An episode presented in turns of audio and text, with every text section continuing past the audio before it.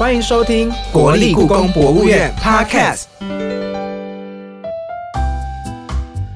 欢迎收听国立故宫博物院的 Podcast，我是 AD，我是 Umas。今天要跟大家聊聊国立故宫博物院呢，有这么多这么多展览不完的展览作品，一些艺术作品到底是怎么来到台湾的？没错，像我们之前的开箱啊，都是开箱一些就是文物啊、器物啊，以及上一集的儿艺中心啊。那像这一集呢，我们就要开箱国立故宫博物院它悠久的历史。没错，对，这一点非常重要啊，因为其实我们小时候就很常去故宫博物院嘛，但是我们去的时候，我们只知道这些东西一直都在那边。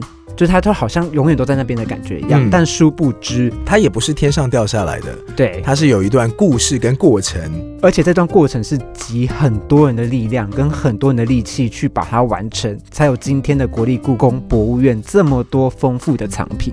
对，所以在故宫博物院的东西呢是如何出现的这一段过程当中呢，今天会跟大家好好介绍一个很棒的展览。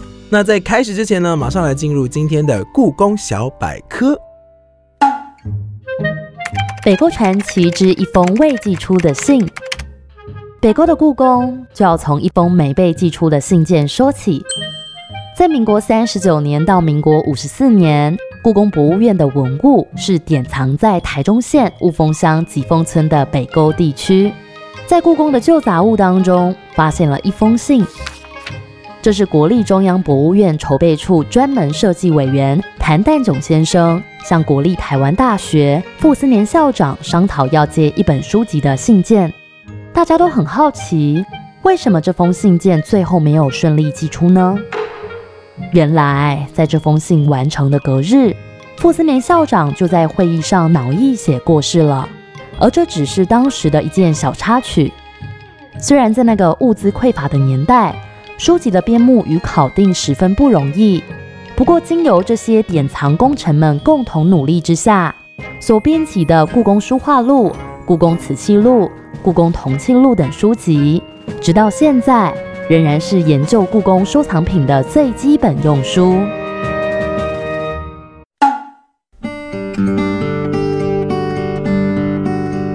收听完刚刚的故宫小百科呢，接下来大家，我想请大家把耳朵呢注重在我们的背景音乐上面。我们的背景音乐有非常好听的吉他声，那是因为跟我们今天的来宾呢是大有关系的。今天的来宾是国立故宫博物院的图书文献处的宋兆林宋处长，欢迎处长，欢迎处长。哎，主持人好，那么各位听众好。为什么会说这个音乐跟处长大有关系？是因为刚刚这一段其实是处长在现场即兴帮我们卷出来的。没错，而且听的时候非常的抒情，非常的好听。可以请处长说一下这是哪一首歌曲吗？呃，这个曲子叫《Marble House》，这个是一个爱尔兰的作曲家叫 Michael William Balfe 呃写的。那个也是我女儿小时候晚上睡觉的时候，我弹给他们听的，这个算是摇篮曲吧。天哪，处长真的是一个非常浪漫的人，你知道吗？就是因为我自己也是文科出身，我以为说你也是弹吉他的。哦，没有，这个我跟处长一样，就是我不敢说自己会弹吉他。没有啦，就是呃，我自己是文科出身的，所以我知道说，就是对文科生来说，就是他必须要一个浪漫的情怀，他才有办法去梳理历史。因为你梳理历史的时候，你要够浪漫。对这段历史够有兴趣、够有热忱，你才有办法去做这件事情。这一次其实就是要请处长为我们介绍这个北沟的史诗展览。所以呢，今天呢，我们就要请宋处长呢来跟我们分享呢这一段历史，所谓的北沟传奇。那我想要请问一下处长，就是像是呃，我们都知道，就是国立故宫博物院的这些馆藏品啊，它是从中国大陆的呃有一段历史，然后就是从抗日战争那时候开始嘛，一路一路的颠簸，然后来到了台湾。那来台湾的这段历史中，它它是怎么运送的？过程可以请处长稍微跟我们简介一下吗？呃呃，故宫现在的藏品啊，就是从民国二十二年离开紫禁城之后，就没有再回去过了。是，一九三一年，民国二十年九一八事变之后，那个日本人逐步的向南进逼嘛，那么到后来就是越过了这个山海关，然后那北平它就受到了很大的这个影响，威胁很重。故宫的那个理事会，因为看到了这个情形之后，就决定要把文物南迁，到比较安全的地方去，来避这个战火。是。那么，民国二十二年年初的时候，二月开始分了五批，就先运到上海去。上海那时候行政院就是指示要把它存放在这个英法的租界里面。那么，在上海待了一段时间之后。因为后来就是这个又迁到南京去了。嗯，迁到南京去，那么故宫在南京也盖了一个保存库，叫故宫的南京分院。那么后来就是因为中日战争的关系，那么南京也是岌岌可危，所以故宫的理事们呢，呃，又决定要把文物向西南大后方去迁徙。是，那么后来就分了三批，辗转的到最后，通通到了四川。嗯，中日战争结束之后，我想各位也都知道，就是国共内战。故宫的文物先是在民国三十六年的年底就运回南京，那么后来就是因为这个徐蚌会战呢越来越激烈，嗯那么南京的情势也很危险了。那么故宫的理事在南京的理事又集会，决定要文物要迁台，所以在三十七年年底的时候，那第一批文物就开始呃往台湾来这个运送。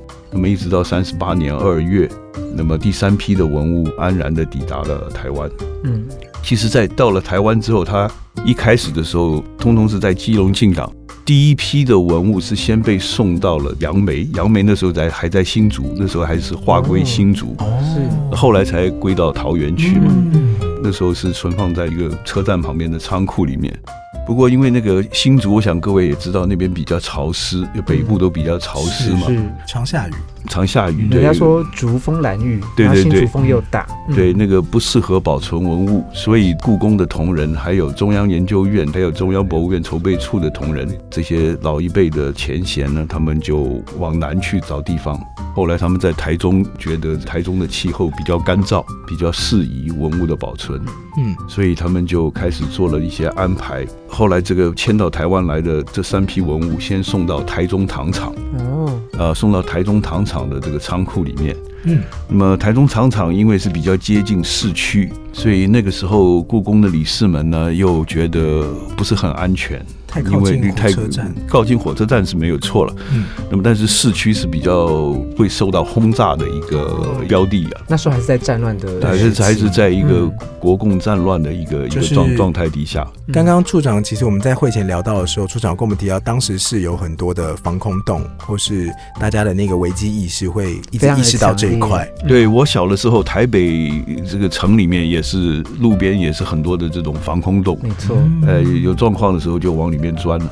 了解，哎，其实刚刚处长这一段过程说起来，其实呢，在故宫的文物的迁台的这段历史，它其实是伴随着战乱的一个状态下发生。对，嗯如果平常四海成平的话，我们没有理由要去动来动去的嘛。是，所以其实就处长刚刚他讲的一些事情啊，那他从台东糖厂，然后后来终于终于辗转到了我们知道的北沟。对，那我就很好奇，就是说，那为什么会选在北沟呢？它是不是跟战乱也有什么关系？呃，是有关系的，因为嗯台中糖厂的仓库啊，嗯呃，它比较接近市区。是，那么市区通常在战争的状况之下的话，是一个比较容易遭受到轰炸的一个目标。那么这些故宫的呃理事会的理事们呢，就觉得不是很安全，他们认为应该要迁离市区。找一个比较僻静的地方来存放是会比较安全的，所以他们后来折成了这个联管处。所谓的联管处，就是呃，当时几个机关，故宫博物院、中央博物院筹备处，还有中央图书馆，还有等等这几个机关合组起来临时的一个联合办事处了，算是一个办事处，简称叫做联管处。所以这个李世民呢，就请联管处去张罗这个事情。那么联管处当时呢，也找到了三个地方，嗯，来作为他们这个候选的库房的场所了。是。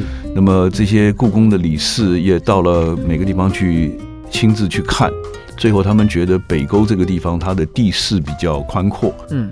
那么可以盖房子嗯，可以盖仓库，后面也有山路，嗯，适合凿防空洞、凿山洞，所以他们就决定了在北沟这个地方盖库房。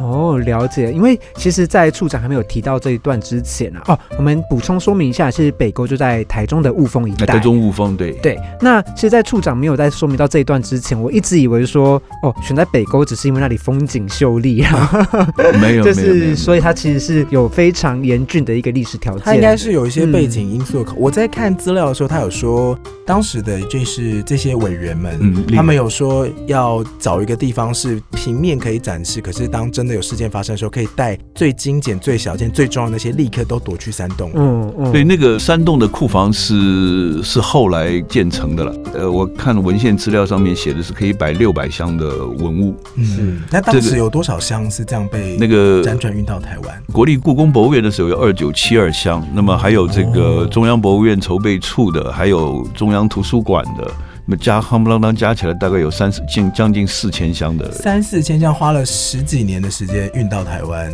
呃，也不能不能这分三样说，批不是吗？对，故宫的二九七二箱那个是从民国二十二年哦开始就出宫了，嗯哼，就再也没有回到宫里面去了。哦，哎，那这么多箱，刚刚说二九七二箱，后来有夯不啷当加起来快要四千箱。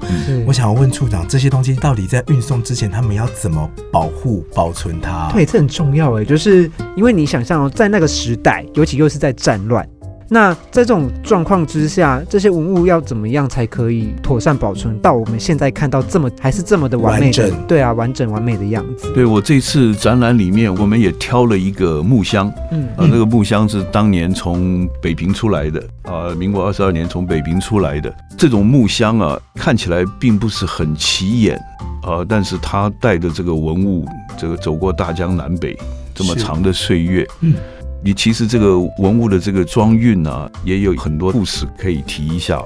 第一点就是这个箱子啊都是当时民国二十二年那个时代装香烟的箱子。装香烟的，哎，装香烟的，哦装香烟的箱子。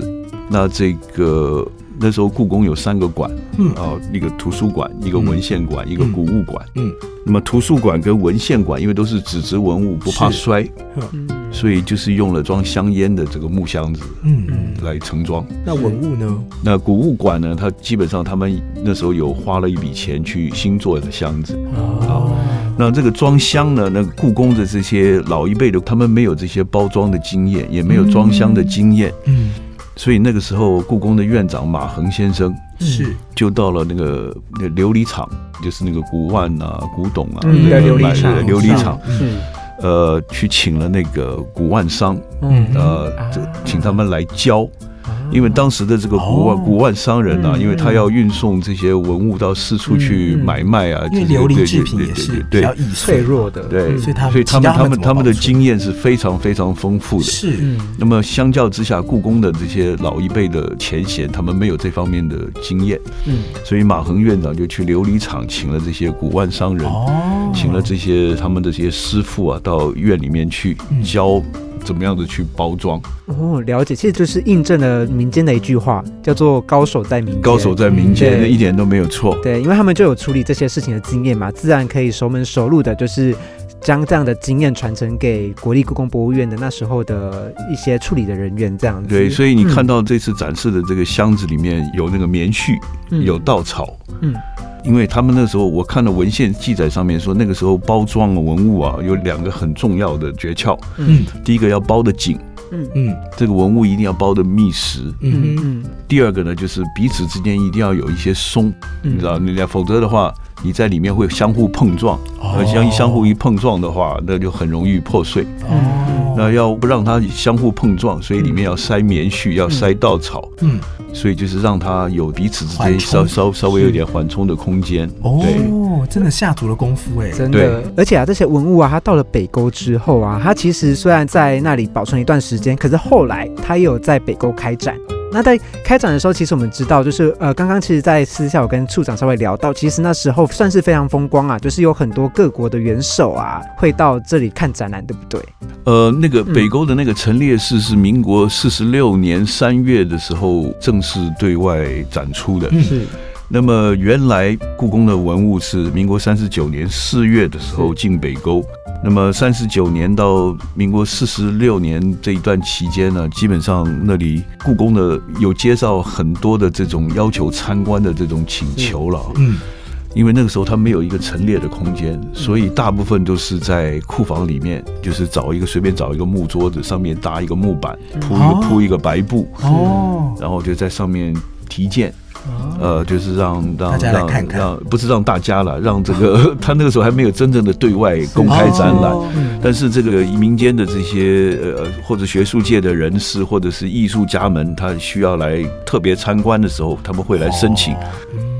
那这个联管处的同仁，他也只能 make shift，地取材。呃，就就是很粗糙、很草率的搭一个展示的一个台座，让这些学者、让这些艺术家们来看。嗯。像那个时候，日本的这个梅原末治教授，他是一个非常有名的铜器学者。嗯，然后英国的 Sir Percival David，他是一位非常有名的鉴赏家，是。嗯他们都曾经来过北沟，嗯。还有这个欧洲的喜隆人教授啊，还有美国大都会啊、博物馆里面的几位教授、几位这个学者都曾经到北沟去看过文物。处长刚刚有提到是有泰国的普美蓬王室呃，对，那个还有一些国家的元首，那个应该都是在那个陈列室建好了之后，哦资料上面说四十六年是开放北沟文物陈列室，对，那个嗯文物陈列室的名人，对。而且当时万人空巷。其实那个处长刚好提到北沟不是那么容易抵达，刚好说其实要保存文物还要躲避战乱，其实它的抵达的方式不是那么的便利。可是即使如此，我看到的资料上说，开幕第一个月参观人潮就超过了两万人，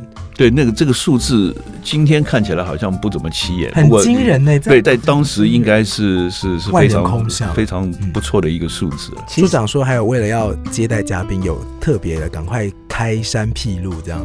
其实这就是有一点像是现代人说的朝圣的概念。那我这里就很好奇，像这些文物在北沟就是也待了十几年嘛，然后后来呢，他选定了在我们现在的院址外双溪这里盖了国立故宫博物院。那我就很好奇说，那从北沟到国立故宫博物院这段迁移的过程，不晓得说处长有没有什么故事可以说呢？哦，那个从北沟到外双溪啊，其实这里面也有一些发生了一些事情。嗯，当初联管处它最大的愿望就是希望能够把北沟的陈列室扩大、扩建，把它变大一点，陈列的文物啊，能接待的观众啊人数会多一点。那么他们也做了一些规划。那么那时候政府的这个财政状况还也不是很好，所以他们那个时候就寻求美元，嗯希望美国这个亚洲协会这个 Asia Foundation 能够来啊帮忙。好像那个 Asia Foundation 也答应了。但是呢，行政院就是觉得北沟那地方比较偏僻，嗯，不是交通不是那么方便，嗯，不利于国家发展观光事业，嗯哼所以他们决定就是还是到台北来比较好。是对，那么行政院拟了一个这个就是两个院到台北迁到台北来的这个计划。那个时候的行政院院长陈慈修先生也被邀请到跟中央博物院筹备处的理事会联合理事会上面去做报告，嗯，要怎么样子做这件事情？那做了之后会怎么样？怎么样？怎么样？也请陈诚院长来做了一个报告。那么在那个会上呢，大家对陈诚院长的这个计划都挺赞同的。那民间其实也有一些不同的声音了，他认为这个台北还是潮湿，哦，哎，也不适合保存文物，那还是在台中比较好，比较适合的文物保存。所以这些这些情形都有，都发生过。哦，真的是非常有趣的一段历史。那这里我就想要再请教一下处长，因为像是我们今天在访问处长，其实是为了一件非常非常重要的一件事情，就是说，其实关于国立故宫博物院它的这些文物迁到台湾来之后，从北沟为起点，它其实已经七十年了。那七十年，它其实中间发生了非常多的故事，所以说国立故宫博物院呢，就为了这样子的一个历史的时间点，在十月九号之后。设了一个非常非常重要的展览，要来梳理这段历史，也让这段历史让更多的人看到，就是北沟传奇的这样子一个展览。那在这个展览里面呢，我们知道说它分了几个主题，那可以请处长呢针对这几个主题做个简单的介绍吗？或者是说，你觉得在这几个主题里面有没有什么可以说一些故事的这样子？嗯，呃，我这个展览一共有六个单元啊。第一个单元就是文物迁台，是，嗯文物迁台这个单元基本上就是做一个背景的铺陈。嗯这个文物怎么会就跑到台湾来了？是就是做一个背景的铺陈。是那这个地方我会稍微，我们会稍微提一下，民国三十七年年底的时候，局势紧张的状况。嗯嗯其实故宫文物从南京迁到台湾来，时间很有限，嗯就是两三个月的时间。从两个月的理事会下令迁台，然后到真正三十八年二月结束，三十七年十一月到三十八年二月，你看这段时间其实不是很充裕。嗯那这是我第一个单元，就是做一个呃背景的铺陈。嗯第二个单元呢，就是这个两个月的文物到了台湾之后，你总是要有某种的形式的组织，嗯你才能去管理这些文物。你才能够去做比较妥善的处置，是而不是说散兵游勇，你各自为政啊，等等等，这这是没办法的。嗯所以这个第二单元呢，我会就当时的这个编制组织稍微说明一下。嗯再来就是这个文物来台湾之后有没有少，有没有掉，有没有破损，有没有怎么样，这个必清点必必须要去做检查。清查点验，对，嗯清查点验要去做这件事情。那么在民国三十九年的时候，本来他们是决定要抽点，抽点就好了。嗯嗯，开个几几千几百箱啊，抽抽点一下好了。结果抽点出来了，那状况不错，被抽到的这些相件呢、里面的文物都跟原始清册是符合的，也没有也没有什么破损的状况，那非常好。所以后来就决定要全部的检查一遍。所以从这个呃四十一年开始，四十二年、四十三年，花了三年的时间，就把所有的相件，将近四千箱的这些文物啊，全部点过一遍。哇，没有没有好大的人力对对，真的很伟大。嗯这个地方还我还要强调一下，就是联管处点查这个文物的时候，他不能够自己又是球员又是裁判，所以他一定要去外面请一些比较公正的第三方这些学者专家来做这件事情，以昭公信嘛。那他们请的这些学者专家呢，基本上那时候都在学校授课，嗯，所以他们这个每一年的清点的时间只有在暑假，所以每年的清点时间大概就是七月到九月这段时间。是所以才要花三年的时间来做这件事情。哦。那处长刚刚提到说，我们已经全部点完一遍之后，下一步是不是就要开始研究？所以变展览的重点是关于研究这一块嘛？，对，那个我还有第四个单元就是那个研究出版了、啊，研究出版了嗯。其实故宫博物院跟中央博物院筹备处这两个院的同仁，他的研究工作跟他的典藏啊，这些都是同步进行的。嗯那时候因为战乱迁移的关系，你很难去把这个你到底带了多少东西到、嗯到台湾来嗯做一个、做一个全面的了解。我如果没记错的话，他们从三十九年，民国三十九年的四月吧，进了北沟之后，就开始做这些迁台文物的这个清点，然后编目、注录等等等等。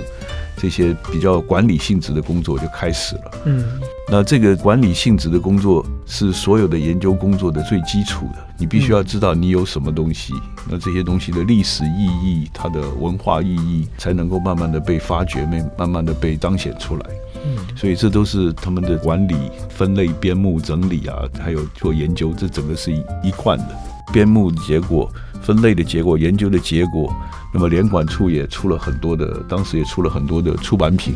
这些出版品为什么这么重要？是因为我当时在看资料的时候，嗯这边它这些文物，当时的研究人员需要包括丈量它们的尺寸、重量，甚至花纹都需要做记录。那当年是没有那么快乐的，可以扫描完、拍照完，没有像现在有什么三 D 绘图啊，可以有 X 光扫描把它记录下来。所以他们其实都是用生命在记录这些东西。其实我有看一个资料，是在当年抽查的时候，抽查委员有说，保管人员皆以古物为生命之一部分。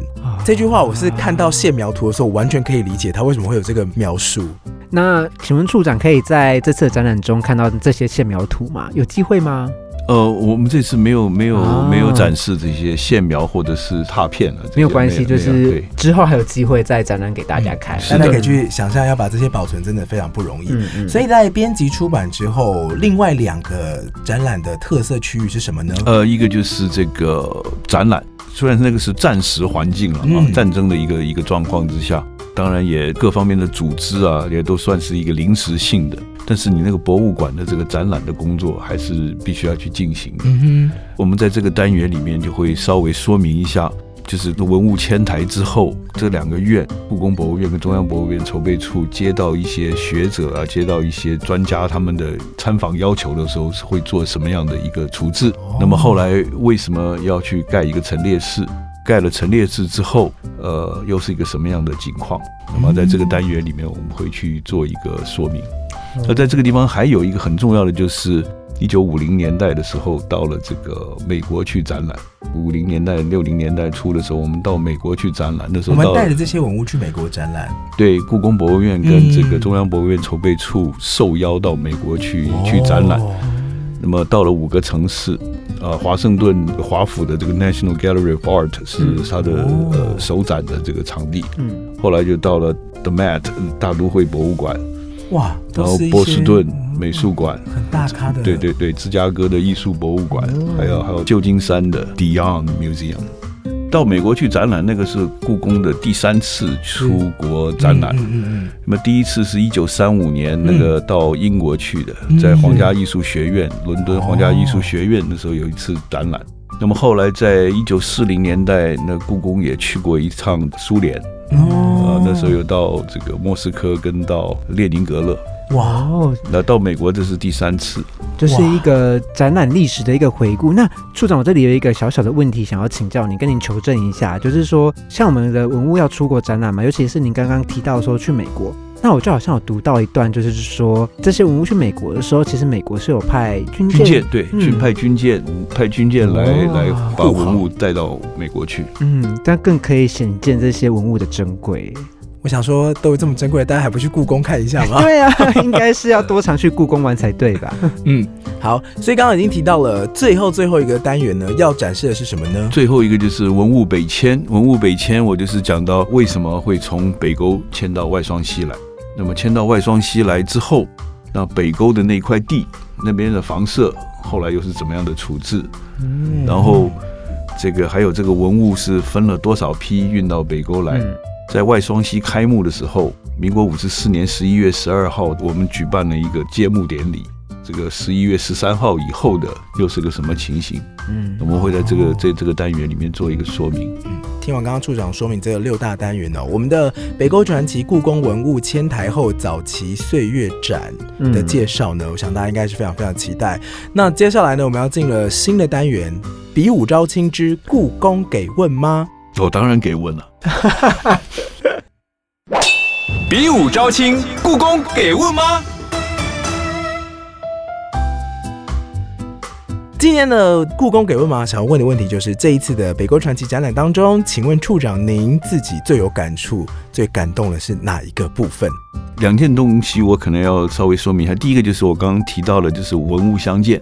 嗯文文物相见就是这个木箱了。哦，木箱，我想大概是国内观众、国内同胞应该会比较好奇吧。那文物是怎么运来的？对嗯对，我们这很好奇，这长什么样子？嗯那里面怎么样子处理？多大？那就那个箱子没有多大了，嗯，你到时候到现场看就知道了。没问题，各位听 那众，呃，十月九号，十月九号不见不散不见不散。对，那另外一个呢？另外一个就是我这次跟那个庄林先生，是，呃，庄林先生是一个知名的摄影家，嗯摄影家，他是我们那个庄尚岩前副院长的嗯公子。嗯那么我跟他很熟的老朋友了，所以我跟他借了七幅这个他当年在北沟的这个拍摄的摄影作品。那这七幅他以前从来没有对外展示过，这次我就请他帮忙，这七件就借给我，我在这个展览里面把它呈现出来。呃，这个就可以看到当时北沟那个村子里面的一个街景，然后北沟的这个乡间的景色，嗯然后这个农民耕作的七张非常不错的摄影作品。我的内心竟然只出现了那个民国四十年代的 Google Map，当年的街景。但是，一样还是非常有历史意义啦。好，非常感谢我们今天宋兆林处长来到这边为大家说明北沟传奇的展览，也希望大家呢在十月九号呢就可以期待，也是亲身哦到故宫来体验这一次的北沟传奇之故宫文物迁台后早期岁月展览。好，谢谢。那下集的节目呢，我们就将邀请到登录保存处的施佩颖科长呢，要来跟我们聊聊文物账房的一些小故事。最后要提醒大家的是，我们十月九号诚挚欢迎各位来看展览，欢迎大家一起来故宫看展览，拜拜拜拜。谢谢各位，再见。